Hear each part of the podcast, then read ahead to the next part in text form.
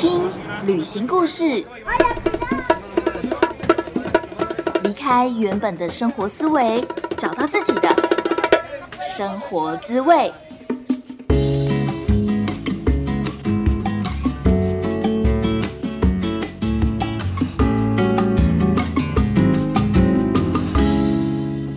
欧啦，Hello，萨瓦迪卡，欢迎来到贾斯敏游牧生活。我是正在泰国数位游牧的 Jasmine。今天想要分享的是，我终于出去玩了。也许你会觉得很奇怪。Jasmine，你不是一直都在泰国玩吗？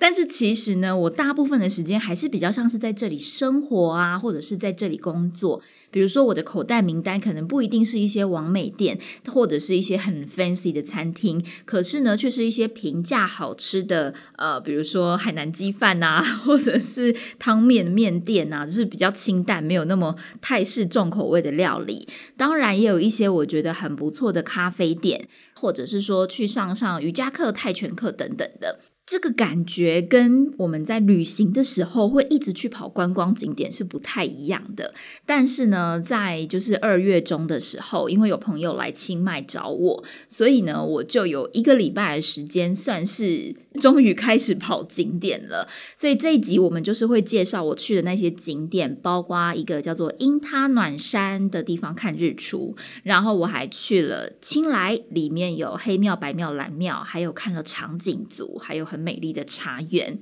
而这些景点呢，如果你会骑机车的话，我觉得都是一个在泰国非常非常好的旅游方式。所以，我们在这一集的一开始也会聊一些关于机车到底在骑车在泰国安不安全的问题。另外一个大重点就是，我会跟大家讨论，身为数位游牧民族最难的一个问题，最需要克服的难题，你要不要猜猜看？想想看，可能会是什么？我就卖一个小关子喽，希望你可以听到最后。而在我朋友来找我的那一个礼拜啊，其实我并没有跟学生请假，所以我基本上就是上课日还是要上课。那一个礼拜真的让我体验到什么叫做一边旅行，然后一边工作，甚至我就直接在车上教华语，这也是一个全新的体验，让我觉得哦很兴奋，可是又有一种绑手绑脚的感觉。这也是我觉得当数位游牧民族好玩的地方，因为你的工作形态不是那么稳定，随时都可能会有新的挑战，甚至那些挑战可能是你自找的。可是也因为这是你自己的选择，所以你会很享受这一切的喜怒哀乐，或者是方便跟不适。当然，如果说你对于数位游牧华语老师或是旅行啊，内心的自我成长有各种问题的话，都欢迎你可以直接私讯我。我的 IG 账号是 Just Journey 一一五 J A S J O U R N E Y，然后是数字的一一五。不管你用 Facebook 或是 Instagram，都可以直接搜寻贾思敏就可以找到我喽。那如果你对于华语老师特别有兴趣的话，然后还不知道要怎么入门，或者是也许你已经有一些外国朋友，然后你开始想要了解这条路，也非常欢迎你可以填写咨询表单，这是一个关于华语老师的免费咨询哦。另外还有一件蛮重要的事情要请你帮个忙，就是呢，邀请你到 Apple Podcast 上面帮贾斯敏游牧生活打新评分。你的每一个意见、每一个想法，对我来说都是非常的重要。然后每一次，不管是我看到 Apple Podcast 上面跳出新的留言，或者是我收到陌生讯息，然后是来自你们跟我说你们是听了 Podcast 而来的，我都会觉得非常非常的兴奋。然后这也是我能够继续做节目、继续把它做下去的最大动力。OK，那我们就进入今天的主题吧。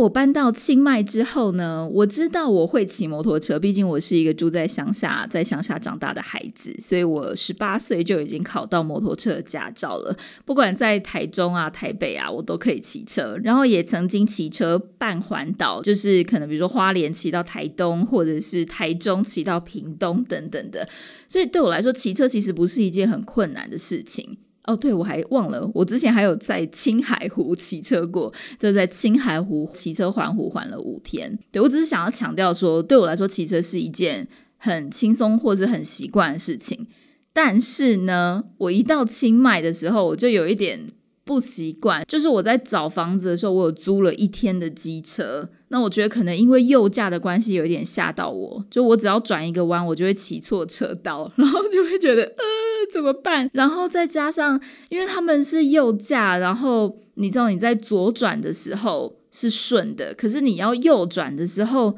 就觉得很 K，不知道要怎么样转过去，他们也没有两段式左转，所以我就有一点点被这个机车的文化一点点小小的吓到。再加上我觉得他们骑车其实是有一点猛的，你要还是要有点胆量才敢骑车上路啦。所以第一个月在清迈生活，其实我就只有活在大概方圆一公里，我的住宿到我的 co-working space、超级市场到瑜伽到泰拳。的这个整个空间就是一个完美的，都在一公里范围内的空间，都是走路就可以到的地方。如果真的比较远的话，我可能假日去一个文创市集，大概搭个出租车、搭个计程车，也只要付可能六十块、七十块泰铢就 OK 了。所以我那时候就一直觉得不需要租机车。而当我朋友来到清迈找我玩，然后我们要一起。去一座山的时候，我们也决定我们要租车，就是我们要开车去。没有想到，却因为遇上了情人节，所有的车都被租走了，已经没有车可以租了。我们就超傻眼，我们就超尴尬、超傻眼的。而且，如果说错过了那个周末的话，我就要教书了，我没有办法有这么完整的时间可以去爬山，所以我们就决定要租机车。非常意外的，我觉得这是我们两个做过最好的决定。虽然听起来是要骑车爬山上路。而且是在一个不熟悉的国家、不熟悉的路况，但是它的路其实非常的好。这一座山叫做 Doi Intanan，就是翻成中文叫做因他暖山。距离清迈呢，从清迈市区骑车过去，大概只要两个多小时就可以抵达了。然后前面的一个半小时，其实几乎都是那种嗯，有点像是省道的感觉，所以是非常非常的顺畅。没有什么山路啊，没有什么困难的，很容易一条直直的路，一直骑一直骑，我觉得超无聊的。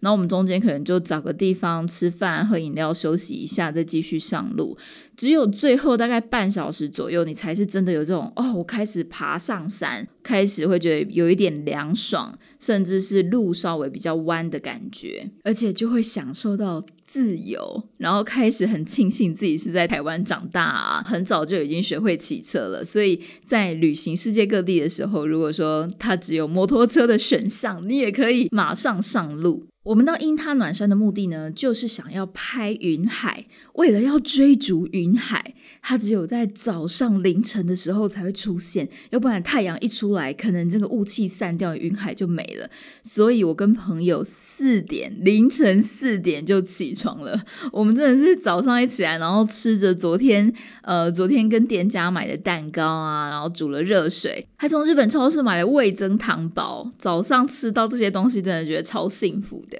可是呢，真的超级冷的。来到泰国之前，其实没有想过泰国竟然会有这么冷的地方，在早上大概只有四度 C 而已，还不包括我在骑车，就是骑摩托车的时候的体感温度。所以我在骑摩托车的时候呢，真的是把全身所有。整个行李箱里面有的衣服都穿在身上，还好我还是就是来到台湾的时候，因为台湾那时候还是冬天，所以我带一两件比较大的帽 T，还有一件风衣外套。然后最好是老是我们还把就是我们住的小木屋有提供一个浴巾，我们还把浴巾当成围巾啊什么的，就是反正你就把所有的衣服都都都穿在身上，全身包得紧紧紧的，真的很像大妈，长得很好笑。终于在早上六点左右，我们抵达登山口。这座山呢，它大概每十个人会配一个向导，所以如果说你抵达的时候人没有那么多，你可能还要再稍微等一下，等到整个团的人数凑满了，那他们才会出发。早早上六点左右的时候，其实远远的看天空已经感觉好像快要快要天亮，然后说我们有点紧张，觉得快点快点，我们想要赶快去看到云海，看到日出。那也还好，这座山真的不难爬，它就是一个蛮简单的步道。我觉得你如果是小学一二年级以上的小孩，都有办法胜任这个步道了，所以大家可以完全不用担心。或者是你如果只是一个想要拍拍美照啊，想要当当完美啊，这也是一个非常适合你的地方，只是需要早起而已。而在爬爬山的这整个路线呢，它就是从原点出发，绕一圈再回到原点，然后整个整趟行程来回大概是两个小时左右，前半小时跟后半小时都会是在森林里面，所以你是看不到景色、看不到云海、看不到太阳的。那大家就是大概徒步走了半小时左右以后呢，你就可以慢慢的看到，看到一片草原了，哇，看到天空了，哇，看到那个画布啊，云层的颜色层层叠叠的，真的很漂亮。那那一天的天气因为非常非常的好，所以有一点点残念，我们没有办法看到云海，但还是可以看到不同的云层的感觉。然后每一层的云层都因为日出的太阳而有一点点一层一层不一样的颜色。我每次看到这种大自然的景色，我都觉得哇，就我是一个很不会配色的人。可是其实如果你很常生活在大自然里面的话，我觉得你的美感一定会很好，就是大自然的配色就已经非常非常自然、非常非常美好了。也可以趁机利用在 旅行的期间训练一下自己的美感，比较知道说你在设定那些颜色色调的时候要怎么更改。在这个爬山的过程当中，它也有几个就是观景点或者是俯瞰点，然后在这几个点、这几个平台的时候，导游都会帮忙拍照。我们那时候同团的还有另外一群，应该是泰国人、当地人的男生，然后他们也很好笑，就是我们在拍照的时候，他就一直在那个镜头后面，然后只是教我们应该要摆什么 pose 啊，摆很好笑的 pose 等等的，让我们要跟着他做。然后我不是一个早起的人，可是那天因为这样子很早起，爬完以后大概也才早上的八九点，就可以去简单在旁边的摊贩吃个早餐，喝个粥。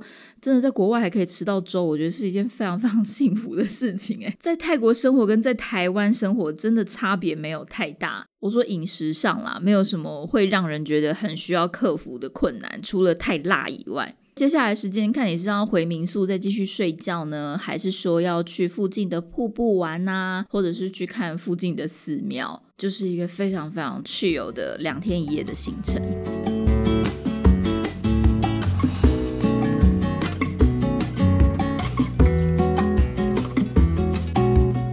将会在沙发课来上课，有一场免费的爱情讲座哦。台湾时间三月十四号晚上八点半，贾斯敏将会跟另外一位主讲人雅雅一起来讨论关于加勒比海还有拉美的爱情观、审美观，还有我们被搭讪的经验。贾斯敏是曾经在墨西哥当华语志工，也跟拉美人谈过恋爱。而雅亚呢，她是曾经在圣露西亚当公共卫生志工，也有跟加勒比海人谈过恋爱。到底在地球的另一端，这种中南美洲啊加勒比海的浪漫风情是什么样子呢？邀请你在白色情人节的晚上跟我们一起约会哦！报名的链接就放在描述栏位。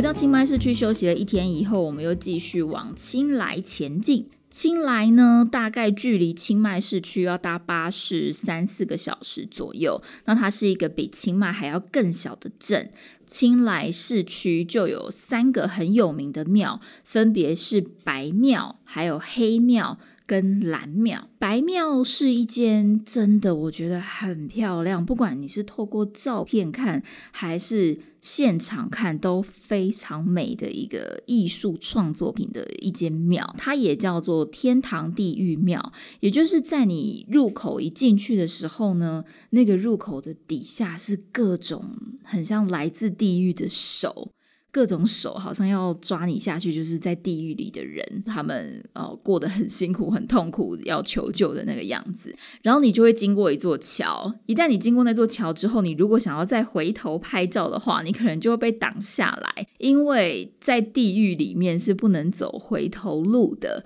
所以我觉得这座庙也是有非常多很有趣的地方。就通常啊，在泰国的这些庙，或者是它的庙里面的雕刻，每一个部分都会有一些故事，很有一些人生哲学，还有提醒人们在这个世界上，就是你可能应该要做好事啊，心存善念啊，等等的，不可以做坏事的一些警语。然后透过这些雕刻、这些艺术品、这些庙宇的建筑来呈现。而白庙的厕所也很有趣，是一个黄金屋，就真的是孔金妹厕所。你如果去了白庙的话，一定要去上一下厕所，体验一下什么叫做要怎么样把你的黄金留在黄金屋的感觉。以前的白庙其实都是满满满的，就是旅客非常非常的多。那现在因为疫情的关系，其实相对是冷清的不少。甚至呢，你只要等大概五到十分钟，就有机会拍到看起来是没有人的白庙哦。所以我觉得现在真的是其实是一个可以在泰国旅行的很好的时间。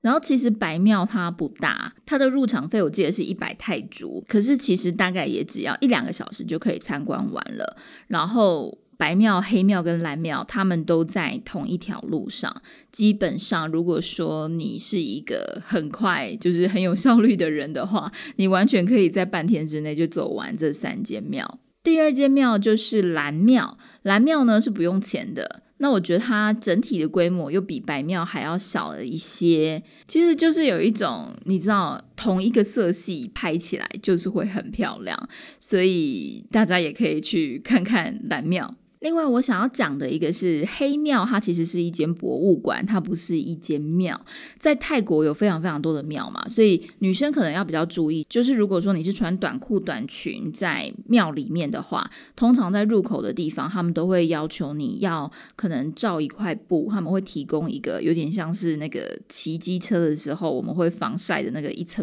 布，或者是比较大的裙子或者是裤子，要把它稍微遮住一下，这是对于寺庙的一个尊。尊敬。可是，如果说像是你是去黑庙这样子的博物馆的话，其实它就不会有这样子的规定。它虽然说看起来也像是一间庙，可是它其实更像是一个让大家参观的艺术品。然后黑庙其实我没有进去，因为我那个时候正在教书，然后我我的朋友去玩，所以我没有去到黑庙。但是他传回来的照片就让我觉得实在是很有趣。黑庙的厕所呢，是呃，就是会直接把男生的性器官跟女生的性器官都直接当做招牌指示，你就会直接看到一个阴茎，直接看到一个阴道在那个指标上面，包括里面也有一些呃人像，他可能会有特别大的阴茎，所以我朋友就跟那个很大的阴茎拍合照，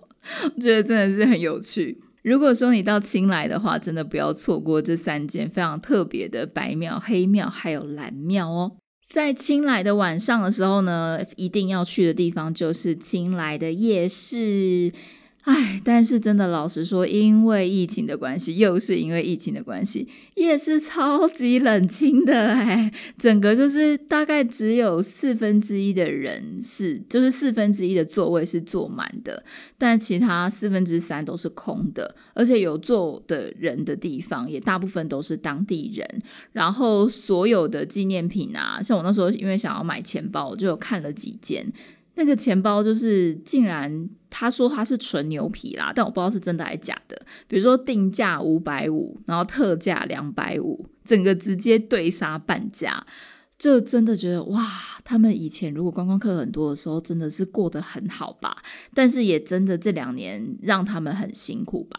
本来就是，就真的你会到了这个状况，就突然觉得说，呃，我是不是应该要每一间都搞关一下，每一间都买一下？呃，可是当然我也不是拼啊，就是我也没有办法 这样子消费。嗯，所以说如果你现在有机会来泰国，就可以看到很冷清的清迈还有清莱哦。可以享受到非常好的旅游品质，但比较可惜的就是很多店都没有开。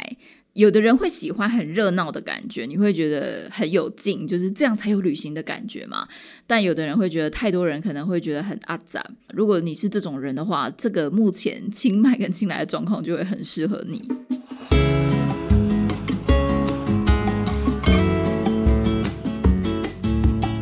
想要过着一边旅行一边工作的生活吗？如果说你对于华语教学有兴趣，但是不知道该如何开始，现在贾斯敏有提供华语老师的免费咨询服务，只要填写咨询表单，就可以预约一对一的时间跟贾斯敏聊一聊哦。表单的链接就放在描述栏位哦。另外一个，我觉得在青来也很值得分享的，就是场景组。哇！我以前每一次看到长颈族，我就觉得天哪，这一定是人生当中的 checklist 啊！就是你一定要去看一下这个特别的族群，他们到底怎么有办法把脖子变得这么的长啊？但我也不得不说，我到了那个嗯，就是那个长颈族村的时候，有一点点小小的失望。一方面也是因为疫情的关系，所以整个园区竟然就只有我们那一台车，就我我跟我的朋友，我们三个人。它其实就是一个有一点像是要怎么说呢？九族文化村嘛，嗯，就是一个台北各个原住民然后所改建而成的一个村落。所以这里面有很多不同的族，那你进去这个园区之后，你可能会先看到某一族，再看到某一族，再看到某一族，然后他会安排你走走走走走走到最后就是长颈族，而这中间呢，其实也没有什么，就是这些不同的原住民他们会卖一些纪念品啊，或者是做一些非常非常非常简单的表演。那我觉得就真的因为没有人，所以他们表演也表演的很没有劲，真的很冷清，有一点尴尬。再加上我又不是一个很爱买纪念品的人，所以又又又出现跟那个青来夜市很尴尬的状况一样，就呃谢谢你，谢谢。然后我没有很想要买，可是谢谢这样。但至少入场费是三百泰铢，我觉得在泰国也不算是一个便宜的价钱。希望这个入场费能够帮助到他们一点点。最后，在这个长颈族村的时候呢，就是看到几位妇女，她们正在编织围巾，然后甚至有的人还带着小孩。那小朋友也很可爱，就是小朋友可能脸上也有画一些涂鸦彩绘。我觉得大部分也都是为了应应观光客啦，就是他们如果有点像是我，都今天是我的上班日，那我就是要在脸上做一些比较传统的样子的打扮，然后或者是说他一看到有观光客进来了，他就会把他的那个项圈。带上，面对观光客的时候要工作的拍照。嗯，我们也有跟他们买了几条围巾，围巾真的都编得很漂亮，配色也很美。还可以跟他们借那个假的项圈，就是 它其实只有前面半部可以套着，然后瞬间就觉得，呃，我的脖子就下巴要抬得很高，然后跟他拍合照，这样我觉得是一个很好玩、很有趣的体验，然后是一个你的照片当中很值得分享给朋友看的一个地方。但是如果你觉得这个还好的话，其实好像也不一定是一个一定要去的地方。当然，在从清迈到清莱的这段路上呢，如果说你是经过，你是自己开车的话，这条路上也有一些比较特别的，像是。呃，茶园呐，或者是咖啡农场啊，或者是很美丽的咖啡店，可以俯瞰整个山景。我觉得这些也都是清迈太北最特别的景色，而且就是一大片山景，就觉得啊，看了心情就很好。茶园也是一大片的一一整座山的茶园，就很像在拍御茶园的广告，或者是有机的咖啡农场，然后你可以喝到很特别的咖啡。这个咖啡它的做法是跟葡萄酒一样，其实。它是美式咖啡，但是呢，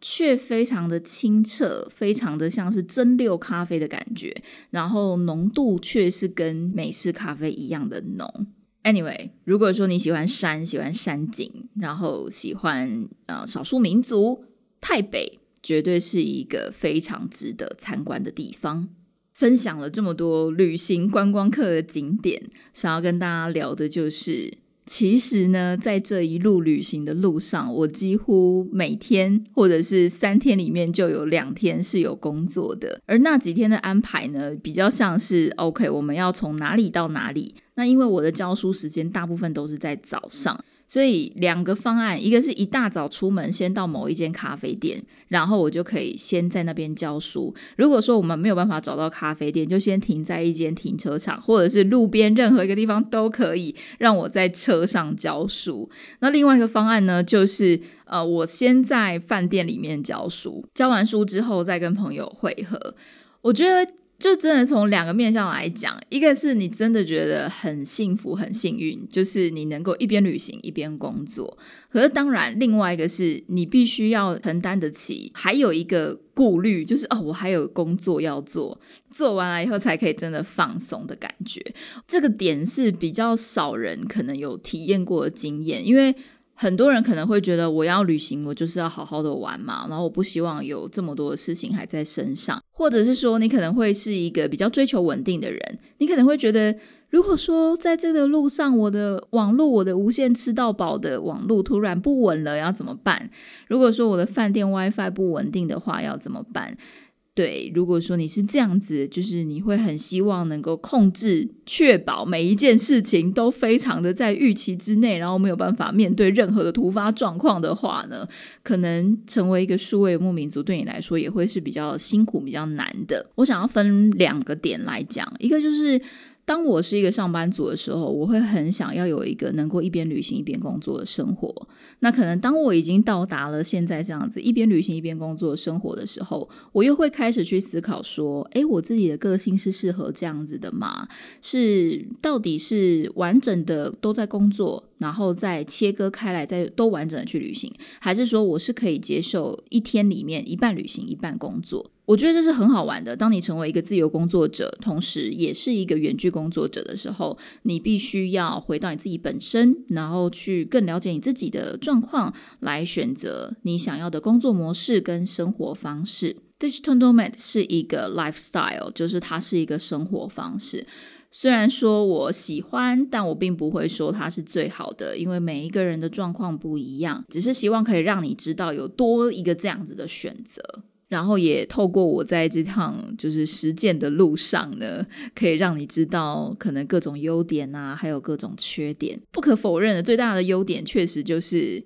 哇，我可以在车上，然后快速的工作完两个小时以后，一下车就哇，美丽的茶园的景色，哇，可以吃到抹茶蛋糕，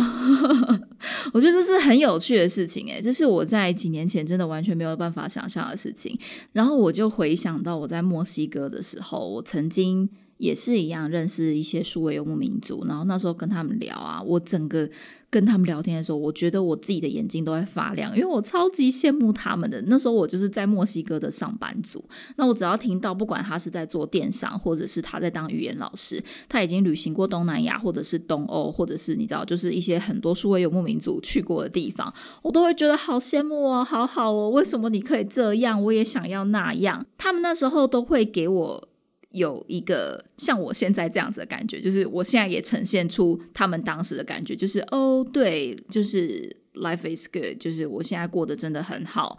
可是我好像会更想要完全不要工作，就会开始去想说，是不是有可能，就是你可能会去想说，天哪，我现在已经在一个这么美丽的城市了，我能不能够，我要怎么样调配我的时间，让我可以。更享受在这趟旅行当中，而不是说我到一个美丽的城市却都在工作。所以我觉得这是数位游牧民族很难平衡的一件事情。我自己也还不断的在测试啊，就是包括调整我自己的生活作息啊，或者是说我怎么安排我的假日，还是说我假日就拿来工作，可是我平日可以出去玩。当你发现所有的事情都没有规则可言，所有的事情都是你自己说了算的时候，你会有点慌。